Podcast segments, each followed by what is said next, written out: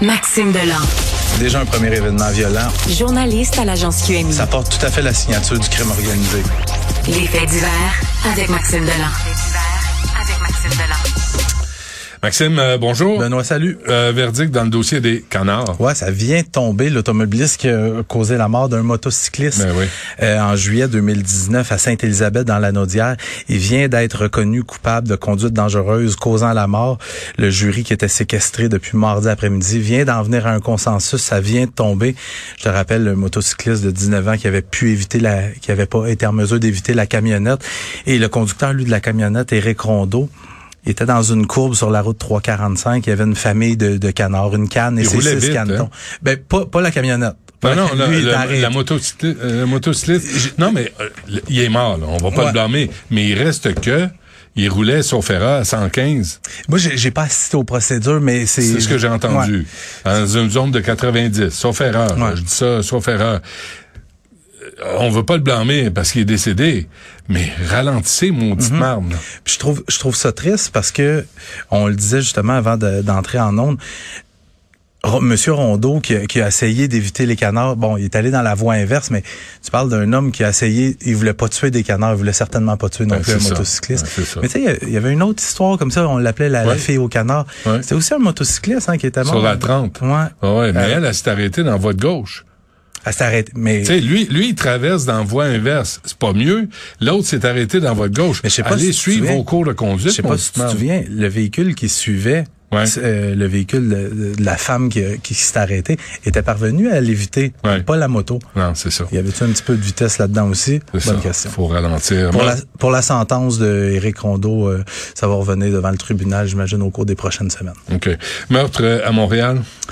Le fils de la victime qui a été arrêté, je te rappelle un petit peu les faits. Ouais. Hier matin, j'avais commencé ma chronique avec ça. Euh, Lisanne Jean, euh, Gendron, qui a été retrouvée morte dans un logement de la rue Folhomme, poignardée au cou, un meuble qui a été renversé sur elle, et à l'arrivée des policiers, le, euh, le fils de la victime avait pris la fuite. Il est arrêté quelques heures plus tard. Le, le fils, il s'appelle Emmanuel Gendron Tardif. Et c'est quelqu'un, c'est un cinéaste montréalais, quand même assez connu dans, dans le milieu du cinéma. Il avait produit, euh, réalisé trois longs métrages dans les dernières années, dont un qui, a- qui va prendre l'affiche au mois d'avril. Emmanuel Gendron Tardif qui a été arrêté en bordure de l'autoroute des Caries quelques heures après le meurtre et le SPVM parlait vraiment d'un témoin important. Toute la journée hier, on parlait d'un témoin important. Et finalement, au cours des, de la dernière, des dernières heures, les policiers, au terme de son interrogatoire, qui ont procédé officiellement à son arrestation, devraient comparaître aujourd'hui au Palais de justice de Montréal sous une accusation de meurtre. Quand même, euh, quand même assez triste cette histoire-là. C'est une femme, euh, je le disais, Lisanne Gendron. 61 ans. 61 Ben ans, oui. une mère de famille qui était qui travaillait pour la ville de Laval, était directrice adjo- adjointe du service de culture et loisirs. Comment tu fais pour tuer ta mère? Ce qu'on, euh, selon mes informations, il semble que le, le suspect Emmanuel Gendron Tardif souffrait de troubles de bipolarité. Ouais. Et, et d'ailleurs, c'est le frère d'Emmanuel, donc l'autre fils de, de la victime, que, c'est lui qui a appelé la police pour dire, là, ma mère est chez mon frère et ça a l'air de se chicaner. Ça va Mm. pas. Pouvez-vous aller voir si elle va Mm. bien?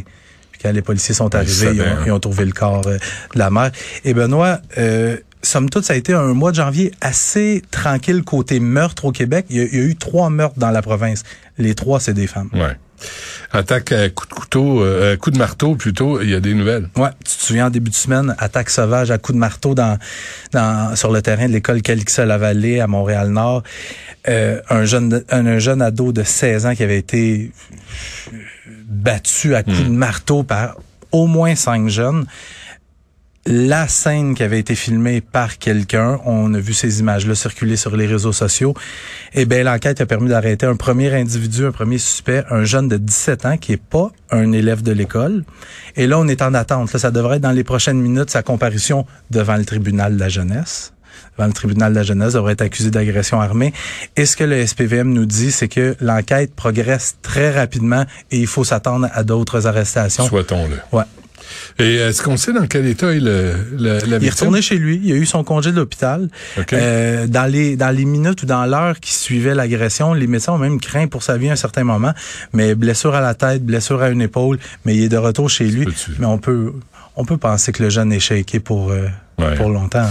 Bon, et euh, c'est ça, une autre agression au couteau. Ouais, dispute entre deux hommes cette nuit, 1 heure du matin, dans un logement, euh, dans un immeuble de l'arrondissement d'Anjou, dans l'est de Montréal.